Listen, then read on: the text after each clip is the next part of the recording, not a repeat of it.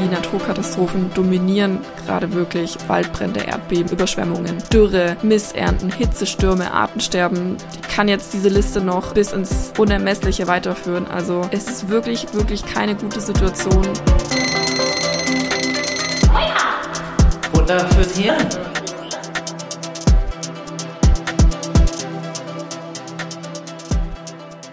Hallo und herzlich willkommen zu einer neuen Folge unseres Podcasts Wake Up Futter fürs Hirn. Ich bin Lena. Und ich bin Perdita.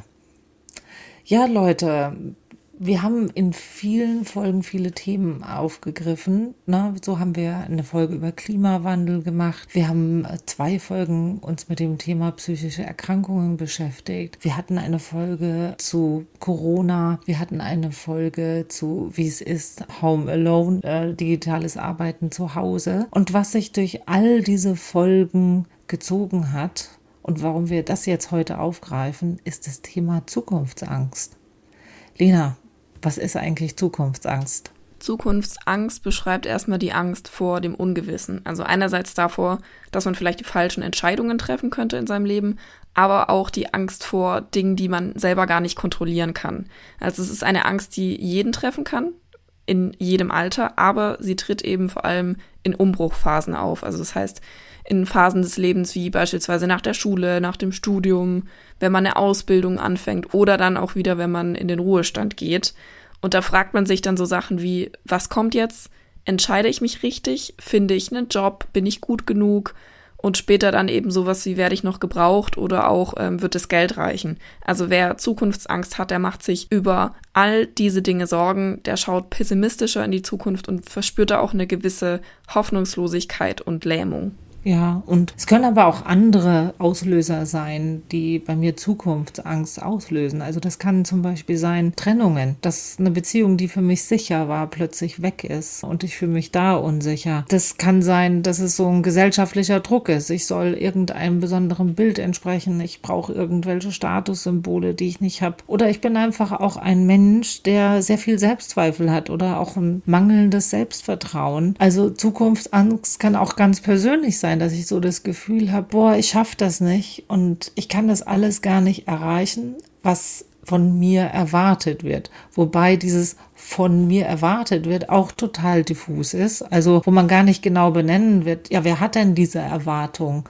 Sondern das ist so was diffuses, was in mir steckt. Und ich glaube, ich kann dem allen nicht gerecht werden. Und ich glaube auch gerade die ganzen sozialen Medien, wo du ja immer so ein hippes, tolles, interessantes, spannendes Leben haben sollst und darstellen sollst, was ja für die meisten Menschen keine Realität ist, setzt einen ja noch mehr unter Druck und auch dieses Ich schaffe das nicht.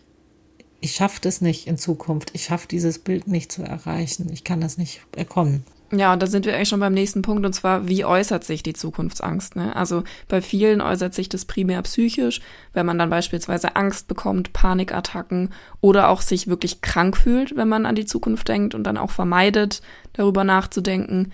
Andere hingegen neigen dazu, Dinge wirklich zu zerdenken, sich immer das Schlimmste vorzustellen und dann eben diese Ohnmachtsgefühle zu bekommen, sich hilflos zu fühlen, nicht schlafen zu können. Also das gehört zu den psychischen Symptomen. Ja, also und ganz schlimm ist es natürlich, dass es dann zu Depressionen, Angststörungen kommen kann. Aber Zukunftsangst kann auch wirklich körperliche Auswirkungen haben. Also du hast es gerade angesprochen, Schlafstörungen. Wenn du nicht schlafen kannst, dann wirst du oft auch körperlich krank. Also du kriegst also Herzrasen, Kurzatmigkeit, zum Beispiel bei Angstzuständen, Nervosität, du bist immer unruhig, du kannst dich nicht gut konzentrieren, Kopfschmerzen. Und dann ist ja der Darm ist ja auch oft Ausdruck deiner Seele, also dass du dann Magenprobleme kriegen kannst, Darmbeschwerden kriegen kannst, dass dir übel ist. Und auch, je länger es andauert, dass so eine große Erschöpfung über dich kommt. Dass du wirklich das Gefühl hast, dieses, das erdrückt mich alles, ich kann das alles gar nicht schaffen, der Berg ist zu hoch. Und allein die Vorstellung raubt mir jede Energie und es ist wie, als wenn mir der Stecker gezogen ist. Also sozusagen diese Hilflosigkeit, die ich dann auch fühle. Und das Schlimme ist, dass das Ganze sich dann auch zu einem Teufelskreis entwickelt.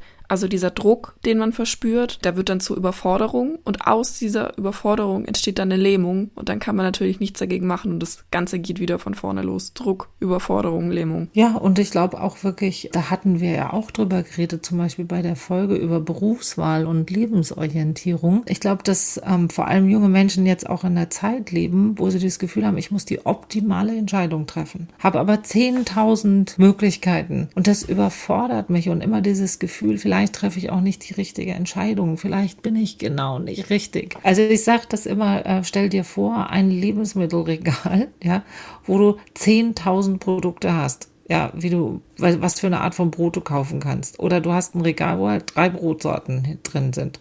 Also, wo geht es dir besser, zwischen den drei zu entscheiden oder zwischen den 10.000 zu entscheiden? Also, ich glaube, diese, da hatten wir auch schon drüber geredet, dass das auch zu einer Überforderung und dann auch zu einer Lähmung führen kann, dass man sich nicht entscheiden kann. Und der Mensch ist einfach so gepolt, alles, was diffus ist, was nicht klar ist, wo es ungewiss ist, das macht uns krank. Das macht uns wirklich krank. Also wir halten oft ungewisse Situationen, nicht klar benennbare Sachen, die machen uns Angst. Und das führt dann oft wirklich zur Lähmung, dass ich gar nichts tue. Und dann wird die Situation ja häufig dann auch noch schlimmer. Und dasselbe gilt natürlich für Dinge, die wir vorher als selbstverständlich angenommen haben, die für uns sicher waren und dann auf einmal nicht mehr gegeben waren. Also diese Sicherheit, die einem genommen wird. Und ich denke, da können wir alle davon Lied singen, denn die letzten Jahre waren sicherlich für alle nicht leicht mit vielen vielen globalen Krisen. Wir haben den Klimawandel, wir haben die Corona-Pandemie, wir haben den Krieg, die Inflation, die ganzen Krisen, die daraus resultieren. Du hast gerade eben schon angesprochen. Wir haben in super vielen anderen Folgen darüber gesprochen. Das hat einfach für sehr, sehr viel Unsicherheit gesorgt, hat bei vielen Menschen den Alltag durcheinandergewirbelt und auch vor allem bei der jungen Generation vieles, was wir als selbstverständlich angesehen haben, wie dass wir immer soziale Kontakte haben können, immer rausgehen können, unsere Freunde sehen können, dass wir Frieden in Europa haben. Das sind alles Dinge, die nicht mehr so sicher sind, wie als ich geboren wurde beispielsweise. Und das sorgt natürlich auch für ein Gefühl der Ohnmacht, der Enttäuschung und ähm, der Unsicherheit gegenüber dem, was, was kommt. Ja, und auch gewohnte Dinge, die für dich selbstverständlich waren. Also ich denke mir mal, jetzt merke ich auch diese aktuelle Heizdebatte, ne? Und, und äh, welche Technik verwenden wir, äh, um da irgendwie das besser in den Griff zu kriegen? Mit welchen irrationalen Ängsten auch was abgewehrt wird, was auch vielleicht auch ein Lösungsansatz sein kann. Also ich glaube, dass es Menschen auch schwer fällt, so Gewissheiten und Gewohnheiten aufzugeben und was halt das ganz Dramatische ist, was wir jetzt auch aktuell erleben, ist, dass dann oft Menschen wirklich aggressiver werden und radikaler werden und, und damit dann auch wieder weniger erreichbar und dass es oft mit rationalen Lösungen, rationalen Antworten du die Menschen gar nicht mehr beruhigen kannst und ihnen die Ängste nehmen kannst, weil emotional so viel aus der Bahn geraten ist. Ja, und das wiederum verunsichert natürlich viele junge Menschen, wenn man jetzt wieder erlebt, wie viele rechtspopulistische Parteien in die Parlamente einziehen, teilweise Regierungen übernehmen und man so das Gefühl hat, dass die Gesellschaft sich echt an gewissen Punkten spaltet und nicht mehr richtig zusammenfindet und da einfach eine viel, viel größere Polarisierung ist. Ja, und ich glaube manchmal auch so essentielle Sachen, wie wir jetzt das durch den Ukraine-Krieg erlebt haben, dass äh, plötzlich, es gibt kein Sonnenblumenöl. Also in Corona haben wir das alles, es gibt kein Toilettenpapier, es gibt keine Hefe. Also ist jetzt plötzlich, uh, also ich weiß nicht, wie es euch geht, aber ich bin gerade aktuell über den Olivenölpreis total geschockt. Oder, oder, oder auch, dass Dinge schneller schimmeln oder so. Also, wo es dann auch an die Ernährung geht, wo man plötzlich, und wir leben ja wirklich in einem der reichsten Länder der Welt, ne? Und das ist ja ein Hauch, also ein Hauch von Problem, also im Vergleich zu vielen anderen Menschen. Aber wo wir plötzlich merken, so, uh, da wird was knapp und das könnte sein, dass ich dann nicht mehr habe. Und es ist ja auch so, dass die Inflation im Lebensmittelbereich am höchsten ist. Ne? Also es ist halt für uns eine reale Bedrohung, auch wie wir merken, dass das Geld an Wert verliert und alles, was man sich vielleicht vorgenommen hat mit seinem Geld, wie man es angelegt hat, was man sich erhofft hat, erträumt hat, womit man geplant hat, was man mit dem Geld machen kann, wie lange man damit auskommt. Das sind vielleicht alles Dinge, die jetzt nicht mehr so sicher sind und das sorgt natürlich auch für Unsicherheit, gerade für junge Menschen, wenn sie in die Zukunft blicken. Ja, und ich meine, was wir auch nicht vergessen dürfen, wir hatten ja auch die Wirtschaftskrisen, ja, wo Leute plötzlich das Geld auf der Bank weg war.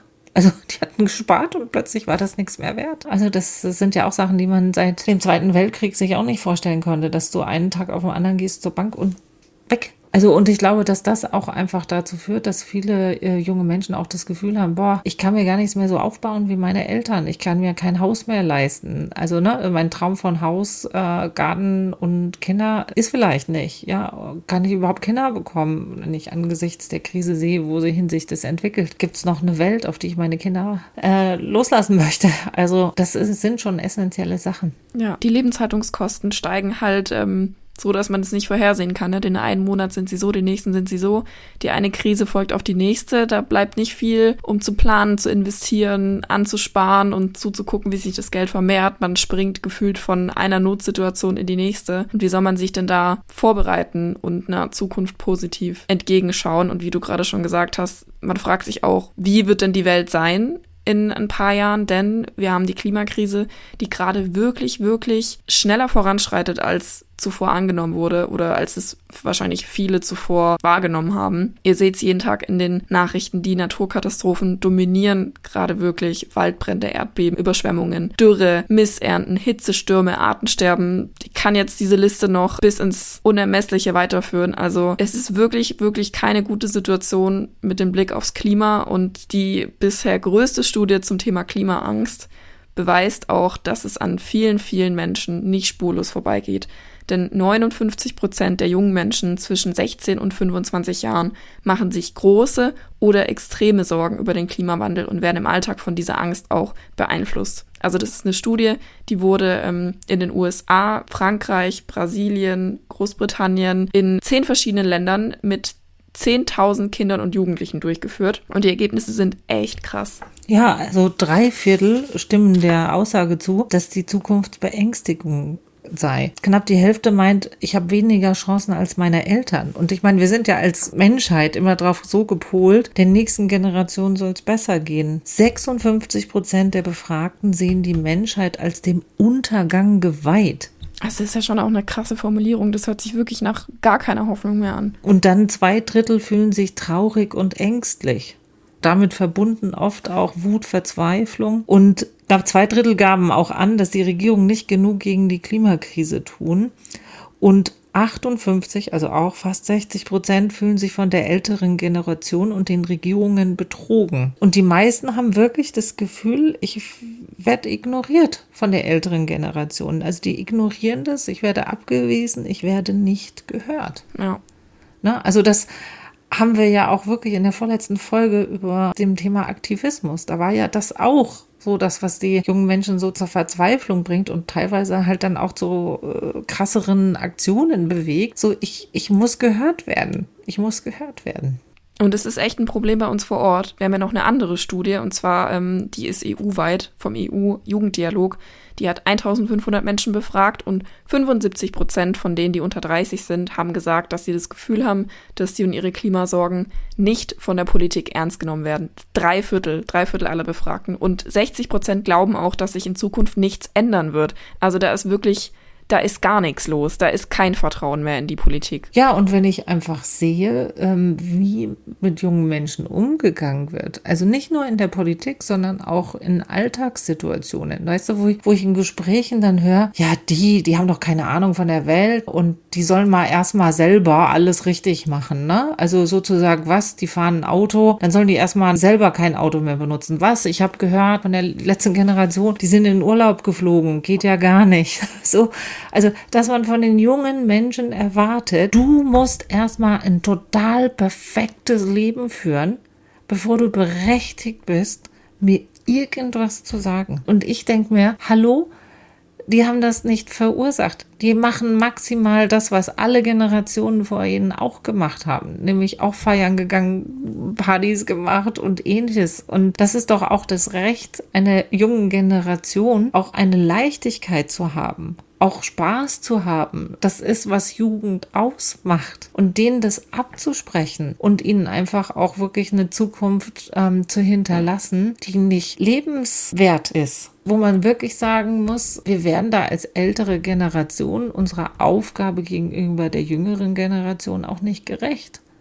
Und die haben alles Recht der Welt. Und Also das sagt nicht nur Pedita, sondern das sagt auch der Präsident des Bundessozialgerichtes, Rainer Schlegel. Also da ging es eigentlich um das Thema ähm, der Sozialstaat und wie kann der erhalten werden und dass halt die Beiträge, um halt ähm, Renten zu sichern und ähnliches einfach so hoch werden. Und ähm, auch der sagt, wir müssen eine Debatte führen, weil es braucht einen Schutz der Jüngeren. Also wir können nicht immer die Lasten in die Zukunft verschieben, nur damit wir sie jetzt nicht tragen müssen. Also was ist es, was wir der jüngeren Generation auf die Schultern packen? Und das sind ja nun mal weniger. Und den immer mehr aufzuladen, also da kann ich schon nachvollziehen, dass manche da überhaupt keine Zukunft sehen, wenn das immer, die Lasten immer größer werden. Ja, und ich habe halt vor allem das Gefühl, dass einige Politiker oder auch ähm, Journalisten, die darüber schreiben oder über diese Themen sprechen, sich gar nicht vorstellen können, was es halt bedeutet, unter diesen Bedingungen aufzuwachsen. Das hört sich jetzt an, als würde es uns schlecht gehen, aber es ist halt einfach ein permanentes Unsicherheitsgefühl. Und ich glaube, dass sich auch viele nicht vorstellen können, wie das jetzt schon die Entscheidung von jungen Menschen beeinflussen kann. Wenn ich überlege, was sich bei mir selber dadurch verändert, ist, dass ich einfach ein unfassbares Bedürfnis habe, Geld zu sparen, Geld zu haben, auf der Seite zu haben, weil ich immer das Gefühl habe, ich weiß nicht, was kommt. Ich kann mein Geld jetzt nicht ausgeben und es genießen. Ich muss vorbereitet sein, denn wer weiß, wie das später alles sein wird. Wer weiß, was da noch für Kosten auf mich zukommen, was für Krisen, für was man gewappnet sein muss, wie die Beiträge andauern dauernd angehoben werden. Ne? Also ist es richtig, dass beispielsweise der Pflegebeitrag jetzt erhöht wurde. Aber wenn ich überlege, im letzten Jahr ist meine Krankenversicherung viermal erhöht worden, meine Miete zweimal erhöht worden. Das sind halt so Dinge, das macht einfach keinen Spaß. Und das beeinflusst mich, auch obwohl ich jung bin, auch obwohl ich gerne feiern gehe, gerne in Urlaub gehe. Das beeinflusst mich einfach. Und ich habe das Gefühl, das wird von den Politikern nicht ernst genommen. Die denken so, ach ja, die jungen Leute, die tun jetzt so, als hätten sie Sorgen, aber die machen doch eh ihr Ding. Und was wissen die schon? Ähm, was, die machen sich doch jetzt keine Sorgen um die Rente. Ich mache mir Sorgen um die Rente mit 26. Also für alle, die es nicht wissen, wir sind ja ein Team und nicht nur wir beide und wir diskutieren immer die Themen vorher. Und was ich sagen muss, was mich bei der Debatte ähm, total erschreckt hat, dass eine von unserem Team gesagt hat, ich weiß nicht, ob ich Kinder kriegen kann. Kann ich das verantworten? Und wo ich mir denke, boah, eine junge Frau, die jetzt schon nicht glaubt, dass sie ihren Kindern die Zukunft zumuten kann. Oder eine andere, ähm, die jetzt extra für Praktikum mit dem Schiff nach Griechenland gefahren ist, um halt da die Umweltbilanz nicht noch zu verschlechtern und wo aber dann Freunde sie besuchen wollen und dann mit dem Flieger kommen und sie sich dann nicht über den Besuch freuen kann, weil sie denkt, fuck, weil ich jetzt in Griechenland bin, habe ich versucht, alles richtig zu machen. Habe jetzt aber zwei, drei Leute motiviert, mit dem Flieger zu kommen, um mich zu besuchen. Wenn das da draußen irgendwelche Verantwortlichen hören, nehmt es echt ernst, weil das ist nicht schön. Und ich glaube, das ist so eine Ignoranz der älteren Generation. Wir mussten uns darum keinen Kopf machen. Also ich bin Generation, ich will Spaß, ich will Spaß. Ja, und wir haben uns da, klar, also bei uns fing das auch an. Also wir hatten Tschernobyl und, und auch ein Bewusstsein für Umweltthemen, aber wir hatten viel mehr Optimismus und auch ein viel größeres Bewusstsein, ähm, so, ja, das kriegen wir schon hin und passt schon und ähnliches. Und ich glaube jetzt auch mit der riesen Informationsflut, die tagtäglich auf uns einprasselt und die ja immer negativ ist. Fast alle Nachrichten, die wir konsumieren, sind negativ. Und das merke ich also, dass es einfach so schwer und so traurig und ähnliches ist und einfach wirklich eine Generation ist, bei der ganz viele die Leichtigkeit des Lebens verloren haben. Und das finde ich sehr traurig. Also es macht mich wirklich traurig. Ja, und dadurch entstehen ja dann natürlich auch so Dinge, wie, ähm, wie wir in der letzten Folge darüber gesprochen haben, dass junge Menschen äh, bisschen inspirationslos sind, antriebslos, gar nicht Lust haben, sich so wahnsinnig beruflich zu verwirklichen oder so viel Zeit auch in ihren Beruf zu stecken, nicht so innovativ sind, kreativ sind, ihre Stärken ausspielen, weil sie das Gefühl haben, auf uns hört keiner, es interessiert sich keiner für unsere Meinung, äh, wir können eh nichts machen, Pff, was soll das denn alles überhaupt noch? Und das ist halt extrem schade und auch wirklich ein Verlust, wenn man drüber nachdenkt, was junge Menschen auch für Ideen haben und für einen Antrieb geben können, ähm, dass das Ganze in eine andere Richtung geht. Denn wir gehören natürlich dazu, wir müssen mit einbezogen werden. Ich bin in 20 Jahren, gehöre ich zu denen, die vielleicht Entscheidungsträger sein könnten im politischen Bereich. Das ist nicht mehr lange. Und ähm, da finde ich, wird einfach gerade richtig was verpennt.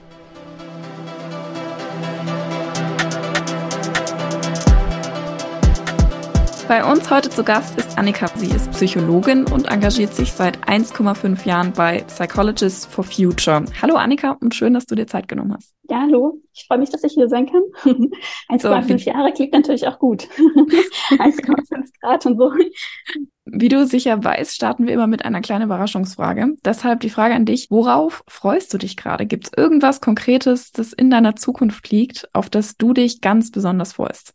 Eine sehr schöne Frage. Da kann ich auch wirklich eine sehr schöne Antwort geben. Und zwar, ja, mache ich bald einen Workshop bei ähm, Ernst Götsch. Der ist, weiß gar nicht genau was, aber auf jeden Fall ist er immer nach Brasilien in den 70ern und hat dort Regenwald wieder aufgebaut und das Prinzip der syntropischen Landwirtschaft, ich glaube sogar erfunden. Also quasi mit der Natur arbeiten, sie beobachten, minimal eingreifen und ist damit sehr erfolgreich. Also hat ähm, sogar das Mikroklima vor Ort verändern können. Die ja, Menschen außenrum wurden immer neugieriger, weil bei ihm das Stückchen Wald florierte, wohingegen außenrum alles eben ja verdorrt war. Und genau, sogar das Klima hat sich verändert. Also es kam zu Regenfällen wieder und genau dementsprechend hat er auch gesagt, man kann Regen pflanzen. Genau, und das ist ein sehr spannender Mann, schon ziemlich, weiß nicht, 84 oder so, nicht also einiges an Lebenserfahrung und der kommt bald in die Nähe von Berlin und da werde ich am Workshop teilnehmen können. Ja, sehr cool. Das hört sich auf jeden Fall super interessant an. Dann viel Spaß ja. schon mal für den Workshop. Jetzt wollen wir aber erst noch von dir wissen, warum du dich überhaupt bei Psychologists for Future engagierst. Also wie kam es dazu und was ist deine Motivation dahinter? Mhm. Also ich bin ja Psychologin, dementsprechend ähm, ja, interessiere ich mich sehr für Erleben und Verhalten von Menschen. Ich finde, wir sind eine sehr spannende biologische Art, sehr kreativ und ich habe einfach das Studium geliebt. Ich bin froh, Psychologin zu sein, auch wenn ich mittlerweile in einem anderen Bereich arbeite. Genau, und habe so gemerkt, ähm, was ist so meine, oder nicht gefragt, was könnte meine Rolle in der Klimakrise sein. Und ich glaube, eine dieser Rollen ist auf jeden Fall schon psychologisches Wissen für andere verfügbar zu machen, andere zu unterstützen. Und das versuche ich auch im Rahmen der Psychologists. Und ja, ist eine ganz tolle Institutionen, sehr vielfältige Menschen, vielfältige Ideen, vielfältige Projekte. Und ich bin aktuell in der Beratung von Engagierten aktiv. Das macht Spaß. Jetzt ähm, haben wir in unserer Folge, in der es um Zukunftsangst und in der Verbindung natürlich auch um Klimaangst geht, natürlich mhm. über ganz viele unterschiedliche Gründe für Zukunftsangst gesprochen. Und du hast ja eben gesagt, dass du auch sehr viel in Kontakt bist mit engagierten Aktivisten, die sich da ganz stark involviert fühlen, verantwortlich fühlen und da sehr, sehr viel machen. Was beobachtest du bei deiner Arbeit bei Psychologists for Future? Also wovor sorgen sich junge Menschen und Ganz wichtig, hast du den Eindruck, dass die Sorgen auch ernst genommen werden? Also es ist eine ziemlich abstrakte Frage. Also ich, ich glaube, ja, Ängste sind ja an sich was sehr ja, adaptives, wie alle unsere Gefühle, was bei der Klimakrise wie auch generell, also wenn Ängste quasi zum Problem werden, dann ist das oft, wenn sie sehr, sich so auf diffuse Zukunftsszenarien beziehen. Also wenn man so ein bisschen dieses katastrophisierende Denken verfällt, diese Idee, es hat sowieso keinen Sinn mehr, wir werden alle sterben und so quasi diese, ja, äh, ja, dieses endlose Reinsteigern in, in diese Emotionen ist auf jeden Fall was, was doch einige bewegt. Tatsächlich habe ich momentan das Gefühl, dass eher die Depression präsenter ist. Also gerade bei Aktiven, die einfach schon sehr viel Engagement, Motivation in die Bewältigung der Klimakrise oder auch ins Initiieren neuer Projekte gesteckt haben, merken, es reicht einfach noch nicht und die Gesellschaft reagiert nicht so, wie wir uns das wünschen. Also da ist Frustration ist auf jeden Fall auch ein wichtiger Punkt, nicht nur die Ängste. Bei Ängsten ist aber immer wieder wichtig, was kann ich hier und jetzt tun? Wie kann ich diese Energie nutzen? Und auch mit wem gemeinsam? Also dieses, dass wir uns auch gegenseitig unterstützen können, das ist auch sowas, was sehr hilfreich ist und wichtig, diese Erfahrungen zu machen. Also dass man nicht alleine damit ist. Damit sind wir eigentlich auch schon bei der nächsten Frage. Und zwar würde ich mhm. gerne mal von dir wissen, was, was tust du oder was tun noch andere konkret bei Psychologists for Future, um anderen zu helfen, also um vor allem Aktiven zu helfen. Und du hast es eben schon angesprochen, was hilft denn so außerdem, um mit der Angst vor der Zukunft umgehen zu können? Mhm. Also bei den Psychologists haben wir verschiedene Unterstützungsformate. Hauptsächlich also die Einzelberatung, entweder online oder in Präsenz oder wir vermitteln auch quasi klimasensible Therapeutinnen an Hilfesuchende. Genau, das ist so der Bereich Einzelberatung. Das zweite ist so Gesprächsrunden, die online stattfinden. Ja, und sehr wertvoll sind, weil einfach die Gruppe eine wichtige Ressource sein kann, wenn man dann einfach sich bei anderen abgucken kann, okay, wie gehst du damit um? Gerade auch, ja, junge Eltern sind ja oft sowieso sehr gefordert und emotional labiler oder, oder eine besonders ja, vulnerable Gruppe. Und da haben wir zum Beispiel auch relativ regelmäßiges Treffen, wo es um Kinderwunsch geht, trotz Klimakrise oder eben auch, wie gehe ich mit meiner Rolle als Elternteil um. Ansonsten gibt es auch nicht regelmäßig, aber doch immer mal wieder auch so Retreats, also Kloster-Retreats. Ich glaube, es hat erst ein stattgefunden, das nächste im September für Aktivisti. Das ist aber nicht ganz so sehr in die breite Öffentlichkeit getragen. Genau, aber es entwickelt sich immer weiter auch so das Angebot und lohnt sich auf unsere Webseite zu schauen, was es gerade so gibt. Und was ähm, hilft jetzt aus eurer Erfahrung oder auch aus deiner ganz persönlichen Erfahrung, was hilft den meisten, ähm, einfach diese Depression mehr oder weniger Stück weit hinter sich zu lassen oder wieder das Positive sehen zu können und sich von dieser Angst nicht so lähmen zu lassen? Mhm. Also generell, ja, eigentlich auch verschiedene Dinge. Generell hilft es immer quasi aus diesen abstrakten ins Konkrete zu kommen, also zu überlegen, was kann ich im Hier und Jetzt tun, was sind meine Optionen hier und jetzt. Wenn man aber merkt, dass man auch sehr überwältigt ist von Emotionen, also entweder, dass man, ja, manche haben auch ähm, Symptome Richtung Panikattacke oder so, also dass der Puls irgendwie dauerhaft, ja, nicht so reguliert ist wie normalerweise. Normalerweise spüren wir den ja gar nicht so sehr. Oder weiß nicht, dass schon das Öffnen von Social Media irgendwie Stresssymptome auslöst oder so. Also bei solchen Symptomen kann es auch hilfreich sein, wirklich mal zeitlang Abstand zu nehmen. Genau. Generell hilfreich, wie ich gerade schon gesagt habe, ist natürlich der soziale Austausch. Also zu schauen, wie geht's, wie gehen andere damit um? Können wir uns da gegenseitig stützen? Können wir uns auch schöne, also Wohlfühlräume schaffen? Also auch, dass man, kann man sich selbst quasi schaffen, aber auch gemeinsam ähm, auch mal was Schönes machen, um einfach den, wieder so ein bisschen einen Gegensatz zu haben. Sind so ein paar Tipps. Aber tatsächlich, ja, hängt das auch davon ab, wo man gerade so steht. Also es kann sehr unterschiedlich sein.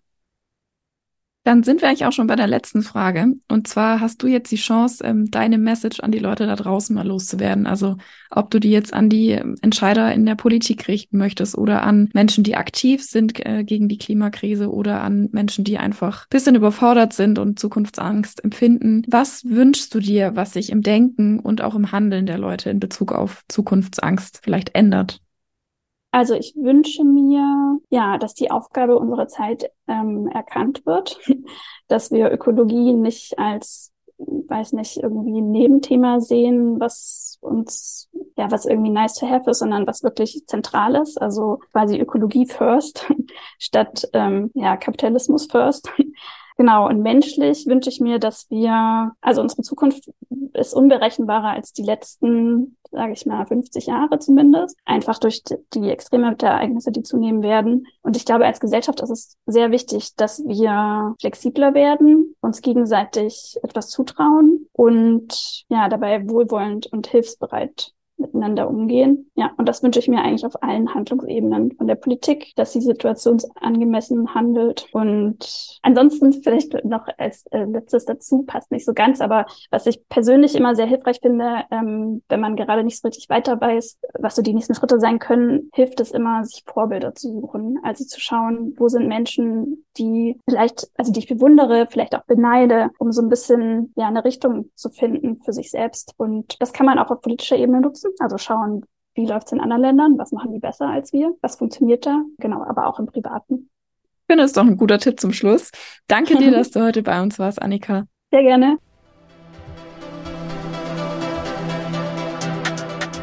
Natürlich wollen wir die Folge heute aber auf einem positiven Fuß beenden und wollen uns deshalb nochmal fragen, wie kann ich denn gut mit Zukunftsangst umgehen? Was kann ich denn zunächst mal für mich machen, um damit irgendwie klarzukommen? Ja, also das Erste ist, akzeptiert erstmal das Gefühl der Angst und Angst ist auch was Rationales und was Normales, besonders aktuell. Also sich auch wirklich einzugestehen, jo, ich habe auch allen Grund dazu. Ja, und normalerweise ist Angst ja auch was Gutes, ne? Also in vielen Situationen hilft es uns ja. Ähm, dafür ist ja eigentlich da. Und deshalb finde ich, ist es in dem nächsten Schritt immer ganz gut zu sortieren, die Gedanken zu sortieren, vielleicht indem man was aufschreibt, um die Angst auch zu verstehen. Also wovor habe ich Angst? Was sind die Gründe dafür? Und dann auch zu schauen, okay, es gibt Dinge, die kann ich nicht beeinflussen, andere Dinge schon. Also hier auch ein bisschen zu versuchen, die Kontrolle zu übernehmen, indem man sich vielleicht Ziele setzt und die dann auch verfolgt. Ja, und weißt du, äh, red auch mal mit anderen Leuten darüber. Also mir hilft es immer ungemein, mich mit anderen Menschen auszutauschen, um dieses Gefühl zu bekommen, bin ja nicht alleine. Weil ich glaube, dass es das, was einer aus unserem Team gesagt hat, ich habe manchmal das Gefühl, ich muss das alles alleine machen. Ne? Also und das, wenn du das Gefühl hast, du musst alles alleine machen, das überwältigt dich. Aber wenn du mit anderen redest und merkst, Mensch, die anderen haben ja das gleiche Gefühl, bin damit nicht alleine, ich bin doch ganz normal,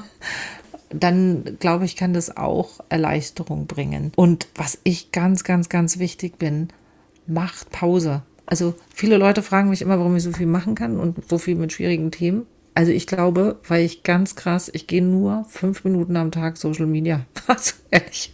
Also ich gebe mir fünf Minuten, um so ein bisschen zu wissen, was los ist. Ich habe eine bestimmte Zeit, wann ich Zeitungen lese oder Nachrichten höre und ich höre auch auf. Und es gibt auch Wochenenden, da will ich nichts hören. Also da denke ich mir, die Welt dreht sich auch ohne mich weiter.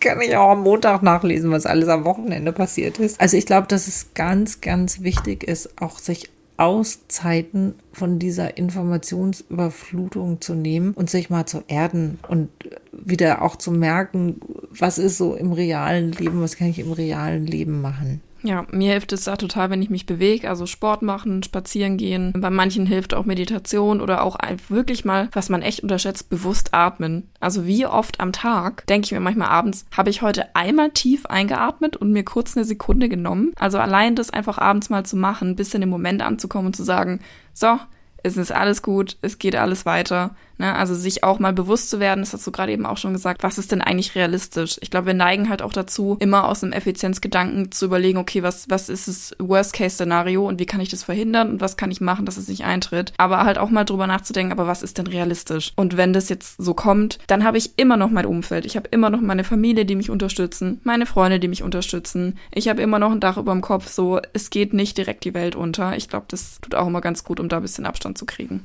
Ja, also du hast ja den Tipp vorhin gegeben, auch Sachen aufzuschreiben, aber ich glaube auch manchmal Sachen zu Ende zu denken. Weil ich habe das ja heute schon gesagt, was Leuten Angst macht, ist was diffuses, unbestimmtes, nicht klares. Und ich sag immer, Leute, holt euch die Sachen ins Scheinwerferlicht. Also ich habe für mich mental immer, wenn, wenn ich merke so, oh Gott, irgendwie, ich kann nicht schlafen, ne, dann weiß ich, okay, es ist irgendwas da und du musst dich drum kümmern. Und ich schaue es mir dann wirklich genau an, was ist das, was mir Angst macht? Was davon kann ich beeinflussen? Was davon muss ich halt akzeptieren?